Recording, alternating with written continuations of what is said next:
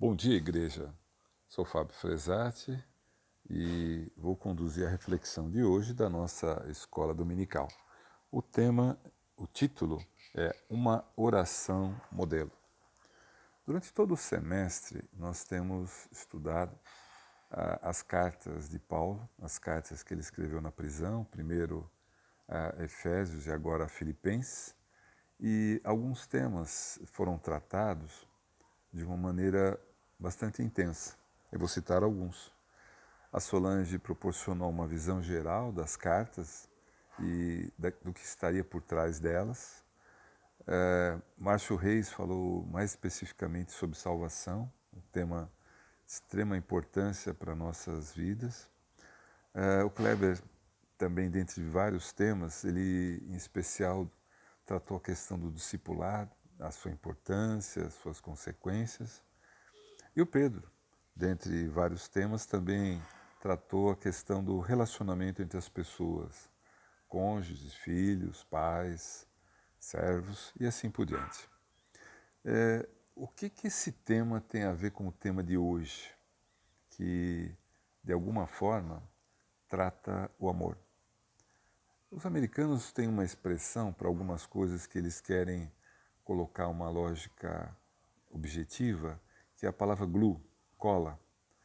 E no texto de hoje, o amor é essa cola, ele faz, ele gera um impacto juntando todos esses temas que nós tivemos e trazendo não só legitimidade, mas realmente é, uma praticidade.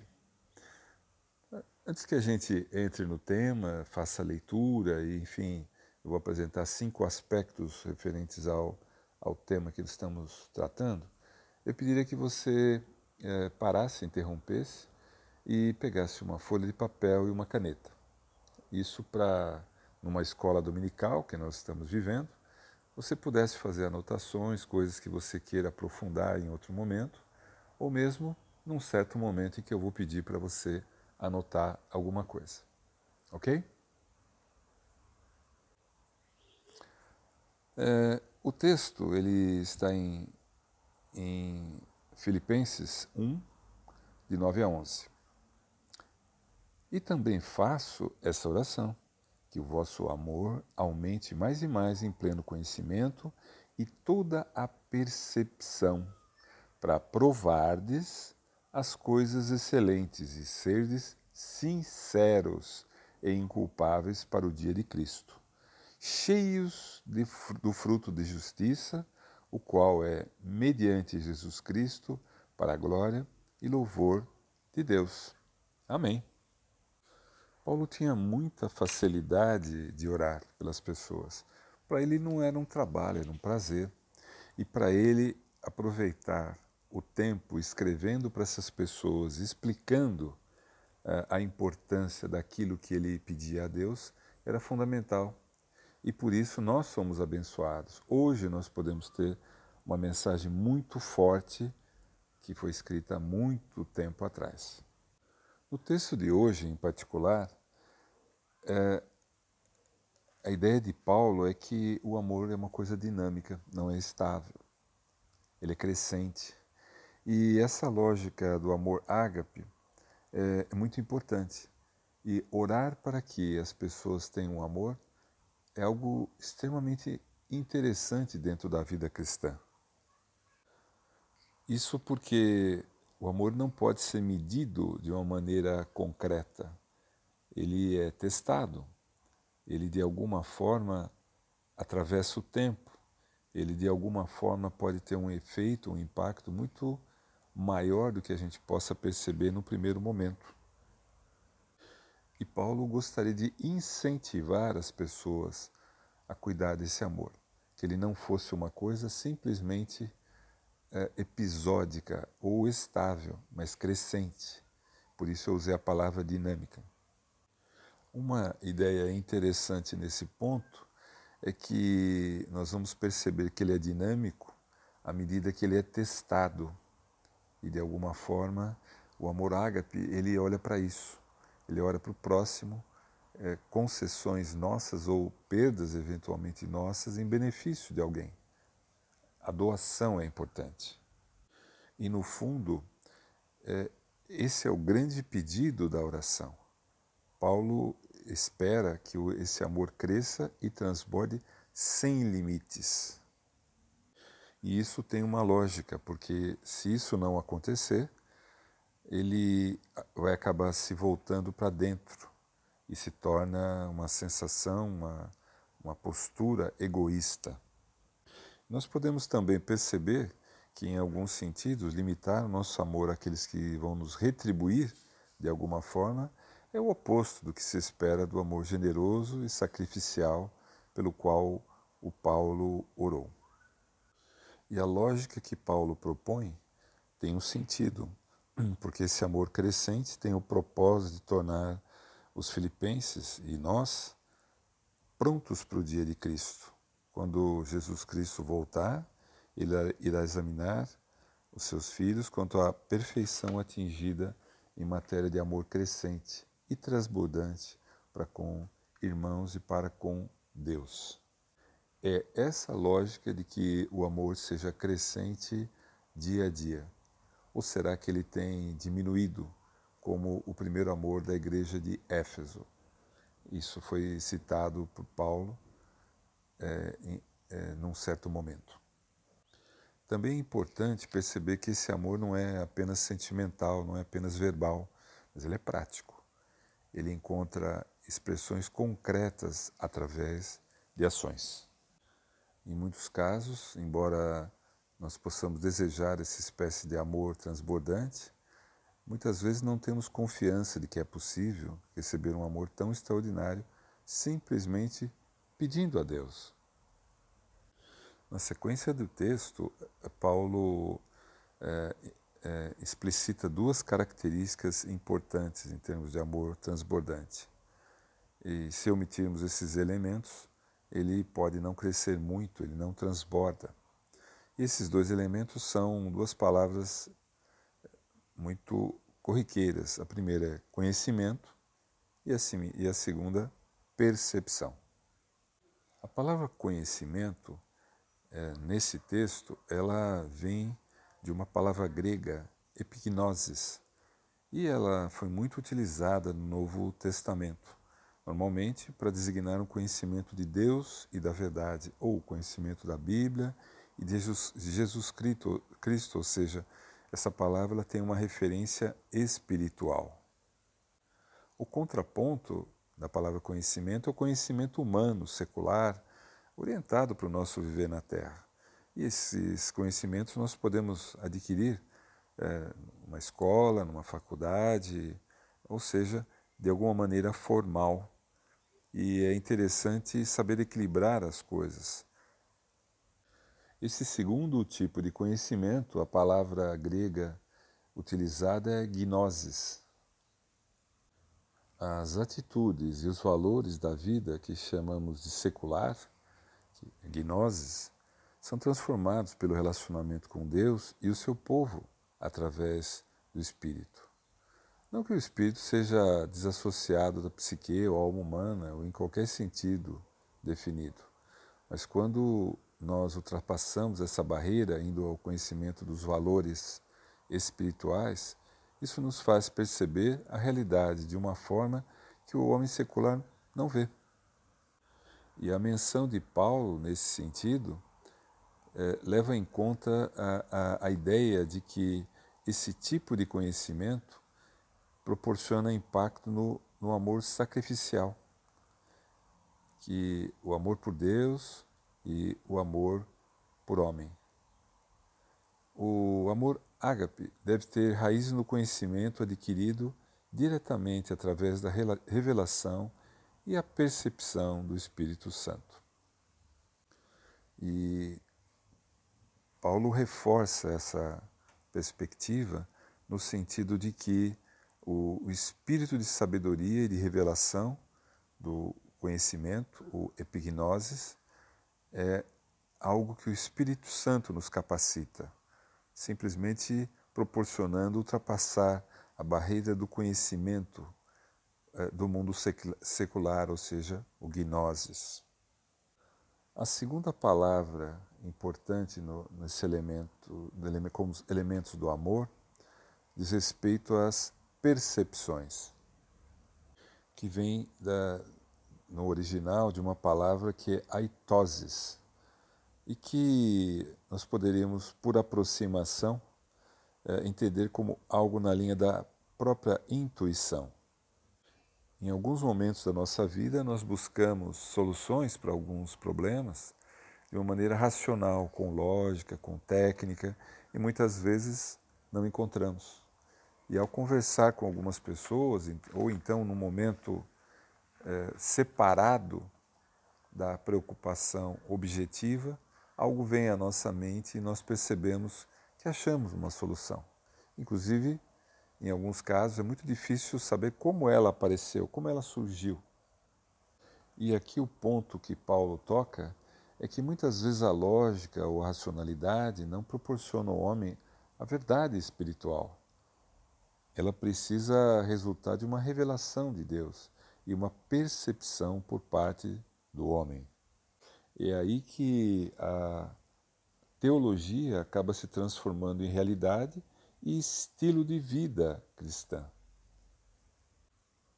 Dessa forma, quando Paulo usa a palavra percepção ou discernimento, ele trata de um juízo tanto moral quanto espiritual e as Escrituras não fazem distinção entre uma esfera moral, ética, espiritual no que diz respeito à prática. Ou seja, viver com percepção e conhecimento significa agradar a Deus. Cristo viveu muito esse tipo de postura é, porque ele foi muito pressionado na sua vida pública e ele tinha que fazer escolhas escolhas entre públicos e ele fazia declarações muito francas, contrárias às, op às opiniões da maioria da época. Ele favorecia os humildes, os fracos, os pobres, necessitados, no lugar dos fariseus, que eram admirados. Nos, no caso dos judeus, que conheciam minuciosamente a Bíblia, mas não tinham o Espírito, eh, eles exaltavam os valores do mundo. E Jesus, em contrapartida, cheio do Espírito Santo, ele soube atender às demandas, o clamor dos momentos mais críticos. Isso é muito importante, porque quando o amor está parado, ou seja, não é dinâmico, não é crescente, os relacionamentos ficam estragados, o impacto não é positivo. Em lugar do amor transbordante pelo qual Paulo ora, criam-se ressentimentos, é, ciúme, é, ou seja, situações que atrapalham o povo de Deus, como insetos é, incomodando. O autor de Hebreus emprega um termo relacionado com isso, é, aiteses, quando ele repreende os cristãos estagnados, que não quiseram crescer na fé além da primeira infância. E existe um texto interessante que diz o seguinte: vocês já deviam ser mestres, capazes de ensinar a palavra de Deus. Contudo, têm de novo necessidade de alguém que lhes ensine o início da fé cristã. Porque todo indivíduo que ainda se alimenta de leite não está cheio da palavra da justiça, pois é criança. Mas o alimento sólido é para os adultos, para os que têm as suas faculdades exercidas pela prática. Hebreus 5, 12 a 14. A lógica desse texto é de que faltava percepção e com isso eles não tinham capacidade de discernir entre o bem e o mal. As pessoas maduras precisam tomar decisões à luz da vontade de Deus revelada e das consequências eternas. Consequência é o próximo tema que Paulo aborda nesse texto. É, quando o amor de Deus cresce em nós, com vitalidade, é, o que, que ele vai produzir? A palavra aprovação é a resposta de Paulo.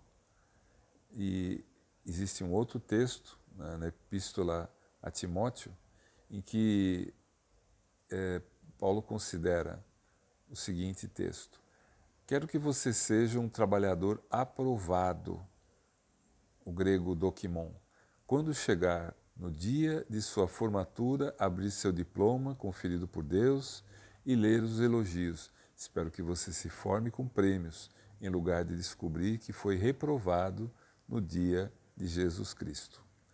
Essa aprovação ela é importante do ponto de vista da nossa trajetória na vida e que é evidenciada por essas boas obras é, em nome de Deus.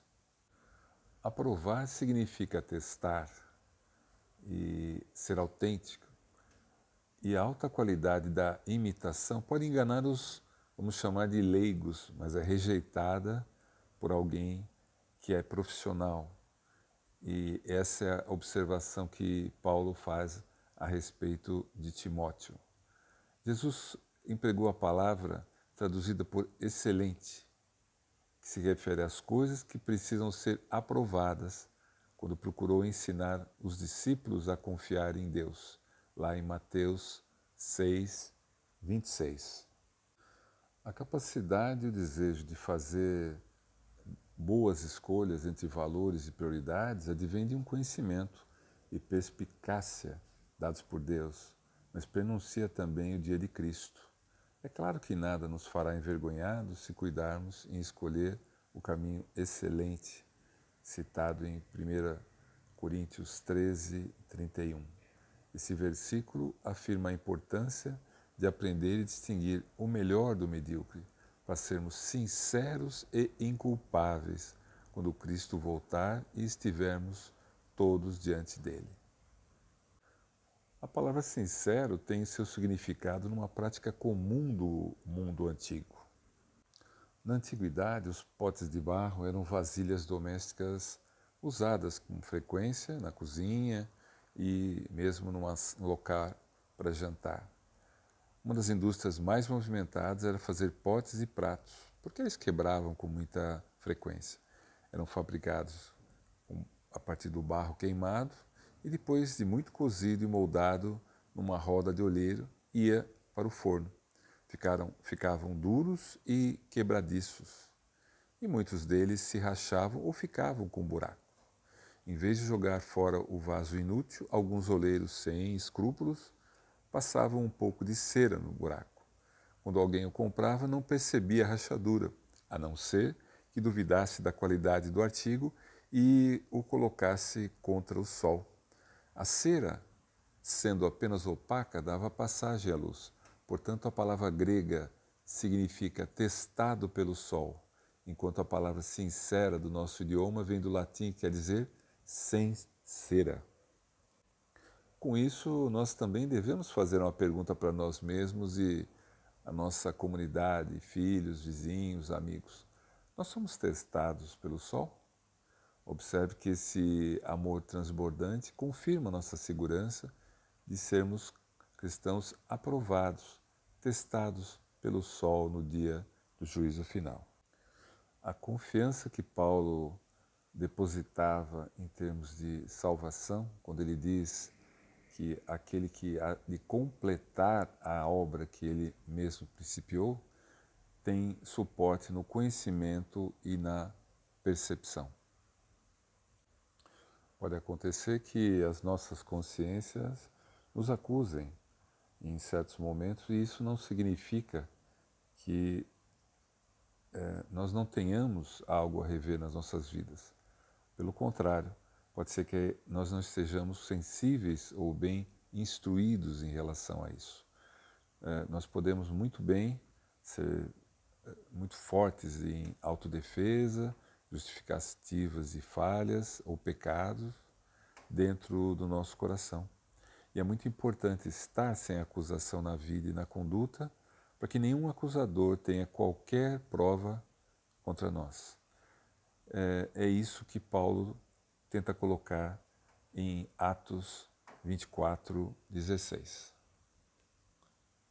O fechamento do texto, no versículo 11, tem uma mensagem muito forte.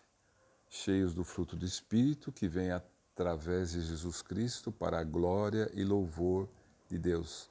Nós normalmente estamos acostumados com a palavra fruto no plural, mas aqui é, é no singular mesmo, porque é o amor. O amor possui todos os atributos de alegria, paz, paciência, bondade, misericórdia, fidelidade, mansidão e domínio próprio. A oração que pede muito amor, firmado em conhecimento e percepção, irá produzir a capacidade de distinguir o que há de melhor, a fim de sermos puros e inculpáveis no dia da volta de Cristo. Uma metáfora interessante é uma história em que o Lourenço da Arábia, num certo momento, levou alguns amigos árabes a passear em Paris. Eles não conheciam a cidade, ele mostrou uh, torres, edifícios, pontes, mas nada disso trouxe muito entusiasmo para, esses, para essas pessoas. E no momento seguinte, eles foram para um hotel e abriram a torneira e viram água corrente. É, e o comentário que eles fizeram foi que o maravilhoso que eles viam, viram em Paris era a torneira, porque era só abrir e saía água. Isso era muito importante para eles. E a, a metáfora é que eles levaram as torneiras e não conseguiram ter o mesmo benefício, porque eles não conseguiriam simplesmente com uma torneira sem cano e sem fonte ter a água que eles tanto admiravam. É mais ou menos essa comparação que nós fazemos em relação ao amor quando nós não temos a visão espiritual é, nela inserida. Provavelmente é, nós oramos é, com, com frequência pedindo alívio para aflições, dores, suprimentos, aquilo que de alguma forma nós supomos necessitar desejar mais imediatamente. Mas somos conscientizados para orar como Paulo orou, no sentido de aguardar consequências, eh, de alguma forma, pedindo a orientação de Deus. Eu quero encerrar a meditação é, com um comentário no sentido prático. É muito interessante, é muito importante entender a lógica do amor ágape, que não busca o seu próprio interesse, é paciente, benigno, não invejoso. E isso, de alguma forma, nos refere a olhar para as nossas vidas. E o papel e a caneta que eu pedi são para isso. Eu vou pegar dois extremos. O primeiro, que diz respeito às pessoas com as quais você convive, com as quais nós convivemos no dia a dia, mais a miúde. O que, que significaria o amor nesse sentido? O que, que eu posso fazer por alguém que deixe é, mais feliz, mais saúde, com mais paz, mais efetivo em termos de vida plena? Eu posso salvar a vida de alguém, mas uh, será que não existem uma série de ações que podem parecer pequenas? Ouvir uma pessoa, mudar um comportamento, gastar um certo tempo, que para nós pode ser muito precioso individualmente, mas quando nós doamos, utilizamos para alguém, realmente nós trazemos uma demonstração de amor. É, isso pode ser pensado mesmo com pessoas com as quais nós convivemos durante muito tempo. Repensar o que traz felicidade, paz, salvação para essas pessoas é muito importante, porque nós mudamos ao longo do tempo carências, necessidades, formas de perceber a vida. Então, esse é, um, é um, algo que eu entendo como importante realmente na prática do amor ágape. E o outro lado, nesse ambiente que nós vivemos, em que turbulências são a, a grande frequência do dia a dia, nós devemos nos perguntar como é que nós podemos praticar esse amor. E existem coisas simples. Eu pratico esse amor quando, mesmo sendo vacinado, mesmo tendo adquirido, pego e vivenciado uh, uh, o coronavírus, é, num segundo, terceiro, quarto momento, eu posso demonstrar amor, não permitindo que pessoas sejam contaminadas. Cuidar de mim e cuidar de quem, de alguma forma, eu possa conviver. No ônibus, no metrô, numa sala, na própria casa. Eu entendo que nós devemos fazer uma revisão das nossas práticas em relação ao que significa o amor ágape em situações como as que vivemos no momento atual. É uma oração de despedida, então. Pai Santo, graças te damos pela semana, pela vida, por todas as bênçãos que nos deste. E assim como Paulo orou pelos seus filhos na fé, e hoje nós somos beneficiados, quero pedir que tu toques o coração das pessoas, incentivando o crescimento, o dinamismo desse amor. E isso passa por um olhar muito forte, empático, das pessoas que nós convivemos com maior intensidade e daquelas que nem percebemos que fizeram parte da nossa vida dar-nos orientação, dar-nos esse espírito de discernimento em relação a tanto ao conhecimento quanto à percepção. Muito obrigado por tudo, Pai. Em nome do Pai, Filho e Espírito Santo. Amém. Uma excelente semana para todos. Tchau.